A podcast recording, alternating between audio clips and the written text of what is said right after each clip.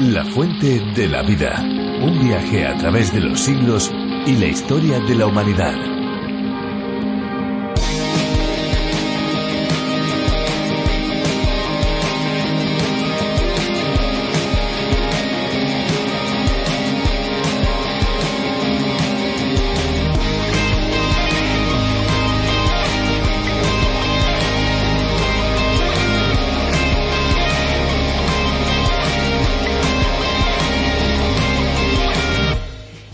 Estero se utiliza en varios contextos ecológicos y geográficos para designar condiciones de pantanos generalmente en zonas planas con drenaje imperfecto. En España, el término estero se aplica a los lagos artificiales de agua salada creados normalmente con el objetivo de explotar la sal presente. Muchos de ellos han caído en desuso, convirtiéndose en auténticos refugios de vida silvestre.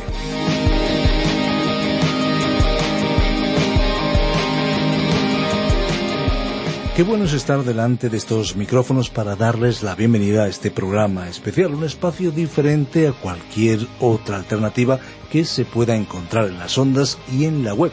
Esto es La Fuente de la Vida. ¿Qué tal amigos? ¿Cómo se encuentran? Pues nosotros aquí, tanto Fernando Díaz Sarmiento como una servidora Esperanza Suárez, y sin olvidarnos de nuestros técnicos de sonido, contentos y felices de poder colaborar en este espacio que se emite no solo en España, sino en más de 80 países. ¿Quieren saber cómo suena el espacio en otros idiomas? Por curiosidad, yo creo que sería interesante, ¿no creen? Pues vamos a ver cómo se oye, por ejemplo, en Zulu.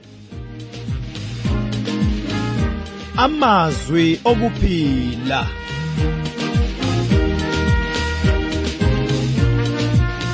Yebo umbhalo wesihlabelelo uthi uNkulunkulu wathumela izwi lakhe wabaphilisa abantu bakhe ngalo.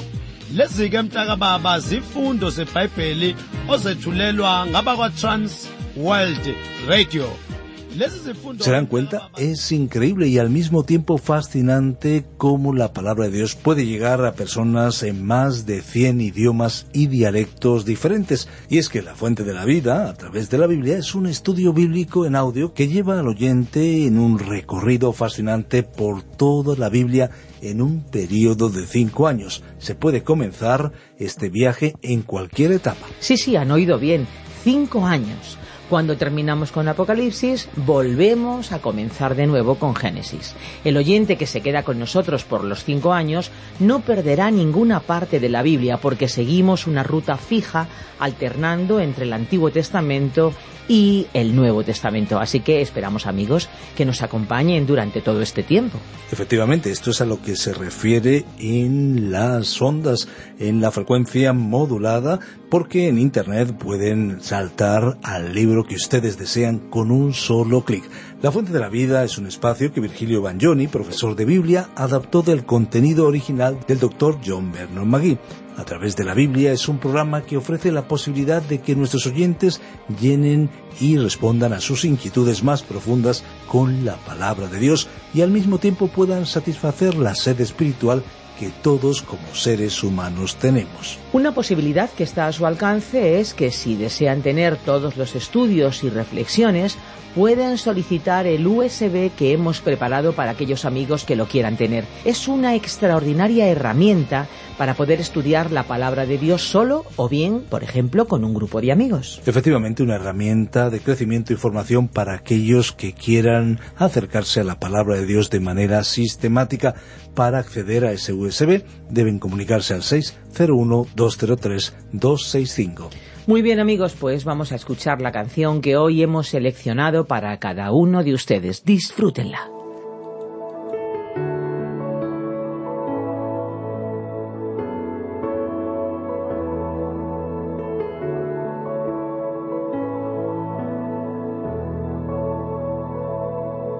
Tu presencia, oh Dios, es lo que anhelo ver a tu lado siempre quiero estar.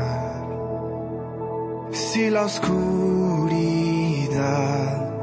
esconde tu rostro, yo no dejaré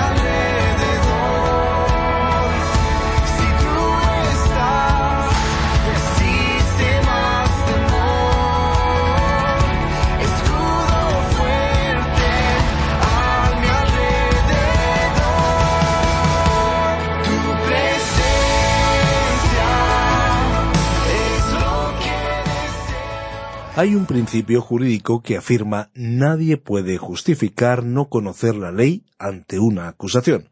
Se supone que todos debemos estar al tanto de las implicaciones legales de todas nuestras acciones. Pues de la misma manera en la Biblia está muy clara la legislación de Dios, cuyas consecuencias espirituales son muy importantes. Sin embargo, nos consta, lo leemos en la Biblia, que el pueblo de Dios decidió ignorar su voluntad y las consecuencias fueron catastróficas. Aprendamos las lecciones que Dios nos quiere enseñar a través de su palabra en el capítulo 3 del libro de Malaquías, siempre con una oportunidad para el cambio y para la esperanza. Antes de escuchar a Benjamín Martín, le recordamos una vez más nuestro número de WhatsApp, el 601-203-265, 601-203-265, también les indicamos que este WhatsApp sirve para comunicarse con nuestras oficinas de Radio Encuentro, Radio Cadena de Vida, somos Radio Transmundial en España. Si están interesados en el libro devocional Alimento para el Alma, también comuníquense al 601-203-265. Les recuerdo que también tienen la aplicación La Fuente de la Vida o a través de la Biblia una aplicación multilingüe donde podrán seguirnos a través de los diferentes libros de la Biblia. Recuerden, solo tienen que buscar la fuente de la vida o a través de la Biblia. Escuchemos ya a Benjamín Martín. La fuente de la vida.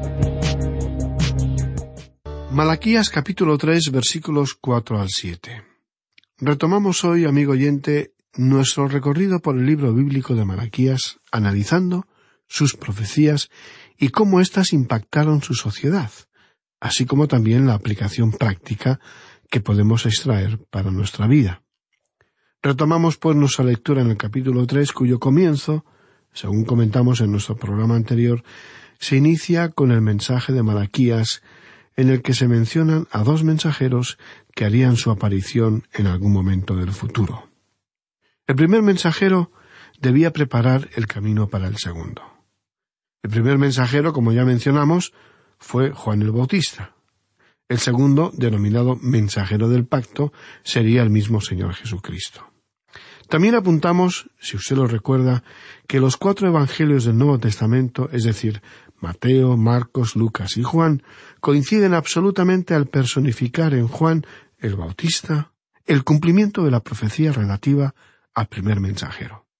Sin embargo, ninguno de ellos cita al así llamado mensajero del pacto como algo que había tenido cumplimiento en la primera venida de Cristo. ¿Por qué? Porque Jesús vino a la tierra como Redentor y Salvador. Pero este segundo mensajero que hace su aparición en ese versículo no viene a traer gracia, sino juicio. Malaquías anunció que este segundo mensajero vendría como juez, para establecer su reino y a pacificar la tierra. Y vendrá súbitamente a su templo, dice el versículo uno. No pronto, sino súbitamente. Él vendrá, es decir, sin aviso previo. El ángel del pacto, a quien deseáis vosotros, he aquí viene, ha dicho el Señor de los ejércitos.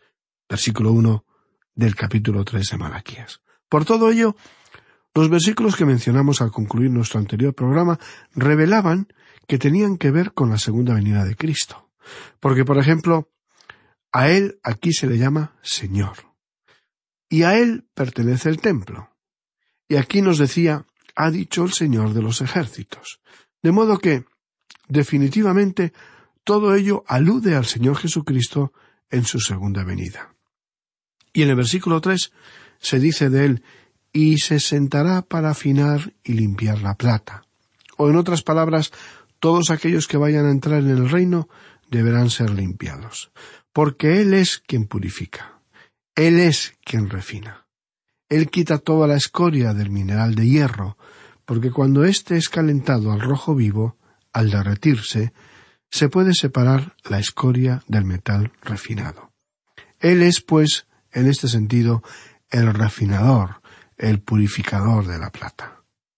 Hasta aquí hemos retomado algunas ideas que ya mencionamos en nuestro anterior programa. Leamos, pues, ahora a partir del versículo cuatro que dice así Y será grata al Señor la ofrenda de Judá y de Jerusalén, como en los días pasados y como en los años antiguos. Con estas palabras, Malaquías anuncia que sólo después de que el sacerdocio fuese purificado y su pueblo limpiado, el pueblo volvería a poder ofrecer lo que agrada al Señor, como en los mejores días de su pasada historia. ¿Y por qué agradarán al Señor dichas ofrendas? Porque las personas que las ofrezcan habrán sido limpiadas y purificadas. Y este versículo implica que Dios no tiene ningún interés en que usted le ofrezca rituales u ofrendas de cualquier tipo si su corazón no está sintonizando con el suyo. ¿Qué puede interrumpir esta conexión entre usted y Dios? El pecado. Que, aunque es una palabra no demasiado popular, hoy en día significa errar el blanco, es decir, no dar en el blanco. Para que se entienda mejor, a lo que aludimos es errar al centro de una diana. Según la Biblia, esto ocurre cuando le damos la espalda a Dios para hacer nuestra propia voluntad en lugar de la suya. Cuando le desobedecemos, estamos fallando en nuestro compromiso con Él, y como consecuencia nuestra relación se deteriora y se interrumpe nuestra conexión espiritual con Él. Dios, que es santo, no puede tolerar en su presencia el pecado, la impureza moral, la desobediencia. Dios no acepta esa clase de actitudes o acciones. Continuemos con nuestra lectura en la primera parte del versículo cinco que dice así Y vendré a vosotros para juicio, y seré pronto testigo contra los hechiceros y adúlteros.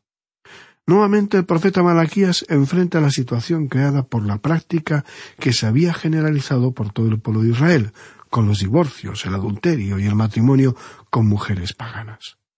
Estas fueron las que introdujeron en Israel el culto a sus otros falsos dioses ante la pasividad de sus nuevos maridos hebreos y la desidia y dejadez de los sacerdotes. Y dice la última parte del versículo cinco contra los que juran mentira, los que defraudan en su salario al jornalero, a la viuda y al huérfano, y a los que hacen injusticia al extranjero, no teniendo temor de mí, dice el Señor de los ejércitos. Escuchando estas palabras podemos pensar qué testimonio estaban ofreciendo los propios israelitas a las naciones extranjeras acerca de su fidelidad a Dios. ¿Cómo podrían otros pueblos respetar la fe en el Señor si los propios hebreos no lo hacían contraviniendo públicamente las normas dictadas por éste? Toda la conducta pecaminosa que acabamos de leer en ese versículo evidencia que está dirigido contra personas que no tienen ningún temor de Dios. Las prácticas ocultistas estaban prohibidas desde hacía mil años, y en los tiempos del éxodo judío de Egipto, en torno al año 1445 a.C., cuando los israelitas salieron libres tras cuatrocientos años de esclavitud. Sin embargo, estas prácticas siguieron realizándose hasta los tiempos del Nuevo Testamento. El adulterio, asimismo, era una transgresión de la ley de Dios, al igual que el perjurio o mentir en un juicio o la extorsión y la opresión. Finalicemos ahora la lectura de este versículo cinco que dice así No teniendo temor de mí, dice el Señor de los ejércitos. Y continuando con la lectura del versículo seis, porque yo el Señor no cambio, por esto, hijos de Jacob, no habéis sido consumidos. Bien, llegamos ahora, amigo oyente, a la denominada sexta denuncia que el profeta Malaquías hace hacia su pueblo. De alguna manera, es como si Dios estuviera siguiendo un esquema de preguntas y respuestas. Es decir, Dios hace una declaración y a continuación ellos, el pueblo, le retan a él para que les dé pruebas. Los israelitas deseaban conocer la respuesta a sus preguntas. De esta manera, en esta especie de diálogo divino, Dios presenta ocho cargos contra la nación y el pueblo le replica realizando ocho preguntas en las cuales podemos detectar cierto tono de desvergüenza y osadía. Dios responderá de forma bastante diplomática, pero muy firme, intentando persuadirles de continuar recorriendo un camino que les podría acabar llevando a la destrucción total. Mirando hacia atrás, es fácil preguntarse cómo fue posible que el propio pueblo de Dios hubiera pensado que Él se había vuelto injusto o que había actuado en contra de Israel. A pesar de todas sus rebeliones contra su Dios, la historia de este pueblo se debía a la inmutabilidad de la voluntad de Dios y a su fidelidad hacia el pacto que acordó con los patriarcas de Israel, Abraham, Isaac y Jacob.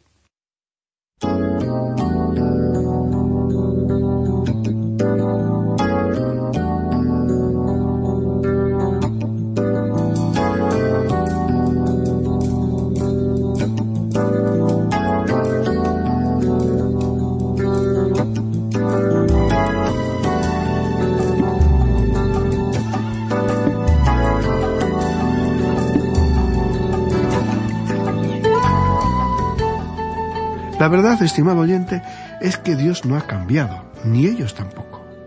Él seguía siendo tan fiel y justo como siempre, y ellos tan infieles e injustos como de costumbre. Si recordamos la historia de aquellas gentes, tras haber sufrido un periodo de esclavitud y cautividad de setenta años, un pequeño grupo remanente había regresado a su hogar, a Palestina. Una vez en casa, comenzaron a restaurar, con no demasiado entusiasmo, la ciudad de Jerusalén, así como a reedificar su antiguo templo que había quedado semidestruido. La nación israelita había ya sufrido en sus propias carnes los rigores del sufrimiento de la esclavitud, como la de sus antepasados en Egipto, y cuando regresaron a sus hogares encontraron nuevas dificultades, severas persecuciones, desaliento y una desmoralización generalizada. Quizá más de uno pensó que el regreso implicaría una nueva y merecida vida fácil, cómoda, feliz, tal vez una recompensa de vida después de tanto y tan inmerecido sufrimiento en las tierras del destierro. Pero no sucedió así. Tanto la experiencia del destierro como la del difícil retorno constituyeron métodos de disciplina de parte de Dios para corregir su mala conducta. Sin embargo, el pueblo, lejos de arrepentirse, endureció su corazón. Este fue el terreno de abono de muchas de las actitudes hipócritas que enfrentaría Jesús cuando cuatrocientos años después viniera a este mundo. Por eso Dios mediante los mensajes de los profetas, intentó de muchas maneras y en numerosas ocasiones que su pueblo se volviera hacia él, siempre con escasa y poco entusiasta respuesta. El profeta Malaquías, tal y como estamos viendo, presentará ante el pueblo estas ocho denuncias o acusaciones, y la respuesta que observamos en ellos nos habla mucho de la verdadera actitud de su corazón. Hay una negación de las imputaciones que Dios les hace, sorpresa, frustración, resentimiento, etc. Veamos ahora la sexta acusación de Dios por medio de Malaquías. Dios no se había vuelto injusto ni había actuado contra Israel. Lo que los judíos habían calificado como injusticias de Dios no se debían a que Él fuera injusto o arbitrario, sino a su gran paciencia y misericordia. En el siguiente versículo, el siete, veremos un llamado genuino al arrepentimiento. Aquí encontramos que el pueblo está siendo reprendido por sus pecados de una religiosidad falsa e hipócrita. Y esta es la sexta pregunta sarcástica que el pueblo hace a Dios ante su acusación. Y Dios va a llamarles a hacer algo. Y aquí concluimos con este breve paréntesis que teníamos sobre la profecía de los dos mensajeros. Veamos, pues, qué nos dice el versículo siete de este capítulo tres de Malaquías. Desde los días de vuestros padres os habéis apartado de mis leyes, y no las guardasteis. Volveos a mí, y yo me volveré a vosotros, ha dicho el Señor de los ejércitos. Mas dijisteis, ¿en qué hemos de volvernos? Como vemos, su actitud hacia Dios era desafiante, descarada y de desafío. Seguramente ellos pensaban, tú dices que nosotros debemos regresar a ti, y ni siquiera sabíamos que nos habíamos alejado. Hemos ido al templo, a todas las reuniones y ceremonias, hemos cumplido, hemos dado nuestro diezmo. ¿A qué te estás refiriendo? Que no te entendemos, oh Dios. Como podemos ver, estimados amigos oyentes, tan alejado estaba su corazón de Dios que ni siquiera entendían su mensaje. No se daban cuenta y no tenían conciencia de su verdadera situación. De la misma manera, este mensaje de Malaquías nos resulta familiar en nuestros propios tiempos, porque no es verdad que algunas iglesias están más preocupadas en el ritualismo, es decir, el culto, el propio ritual, que al mismo Dios. Pero Dios les dice, volveos, porque os habéis apartado de mí. Ahora, ¿qué quiere decir Dios con la expresión de que se vuelvan a Él? Quiere decir que se arrepientan. Pero, ¿qué es el arrepentimiento? Esta palabra deriva del griego metanoia, que quiere decir cambiar la forma de pensar. Quiere decir el darse cuenta de que uno está caminando en la dirección equivocada y que debe dar un cambio de sentido hacia la dirección opuesta. Se trata de ir en la dirección correcta. Sin embargo, los cristianos solemos cometer el error al pensar que este llamado al arrepentimiento está dirigido sola y exclusivamente a los incrédulos, es decir, a aquellos que no creen en Dios ni en la obra de Jesús. Y por supuesto que es así, pero principalmente este llamado es para los propios cristianos, tal y como podemos ver a lo largo de todo el Nuevo Testamento, y en especial en el llamado de Dios al arrepentimiento de las iglesias en el libro de Apocalipsis. A los incrédulos se les pide principalmente que crean. A los cristianos que se arrepientan. Por ejemplo, Consideremos el mensaje del apóstol Pablo en la epístola a los tesalonicenses que está en el Nuevo Testamento de la Biblia. Él dijo, ¿Y cómo os convertisteis de los ídolos a Dios para servir al Dios vivo y verdadero y esperar de los cielos a su Hijo? Cuando el apóstol Pablo fue a la ciudad de Tesalónica, no les predicó contra la idolatría, que estaba muy extendida, ni contra los malos hábitos o los vicios, como por ejemplo el alcoholismo. Nuestro mensaje hoy al mundo es el que Pablo le presentó al carcelero de Filipos hace casi dos mil años. Cree en el Señor Jesucristo y serás salvo. Pues bien, en la palabra creer se encuentra comprendido todo el arrepentimiento que una persona necesita. El apóstol Pablo en Tesalónica, ¿qué fue lo que predicó? ¿Arrepentimiento? No, estimado amigo oyente. Él predicó a Cristo y les dijo yo quiero decirles algo en cuanto al Señor Jesucristo y la forma en la que Él murió por nuestros pecados. Y entonces ellos se volvieron a Jesucristo. Y cuando se volvieron a Él, le dieron la espalda a los ídolos. Y ese dar la espalda, el volverse de los ídolos, fue su expresión de arrepentimiento. Por ello, decirle a alguien arrepiéntase no es suficiente. Y hoy en día, hay muchos hijos de Dios, muchos creyentes, que están en una situación muy similar a la del Hijo pródigo, una de las parábolas más conocidas de Jesucristo. Hay muchos que hoy están apartados, alejados del corazón de Dios. A estos Él les llama la atención y les dice que hoy tienen la oportunidad de arrepentirse y regresar a su hogar, a la familia de Dios. Y no nos estamos refiriendo a las personas agnósticas, a aquellas que se denominan ateas, ni a los incrédulos, sino a todos aquellos cristianos que, al igual que una de las siete iglesias del Apocalipsis, han perdido su primer amor hacia Cristo. Para ellos, Jesús ya no es una prioridad. Tal vez acudan regularmente a la iglesia, pero más por costumbre que por un intenso deseo de reencontrarse cara a cara con Él en su templo. Dios dice, Volveos a mí, y yo me volveré a vosotros. Y de la misma manera que el hijo pródigo no recibió un castigo cuando regresó al hogar, sino que tuvo un gran recibimiento, incluso le organizaron una gran fiesta, así Dios le está esperando a usted, amigo y amiga, que nos escucha. Dios le está esperando con los brazos abiertos y un inmenso anhelo de mantener con usted una verdadera historia de amor personal e íntima, de padre a hijo. Estimado oyente, Dios le ama. Esa es la verdad. Si usted ya es cristiano, aproveche esta ocasión para renovar su relación con Él, su compromiso con Él, su amor por Él y su fidelidad a Él. Si, por el contrario, usted no es cristiano, solo debe saber que Dios le está esperando a que usted decida tomar la mayor decisión de su vida, acercarse a Él y comenzar a disfrutar de una vida diferente, de una vida mejor, de una vida plena, satisfecha, plenamente realizada. Y aquí nos detenemos por hoy. Esperamos volver a encontrarle en nuestro próximo programa, donde seguiremos profundizando en este interesante libro del profeta Malaquías. Hasta entonces, que Dios le bendiga abundantemente.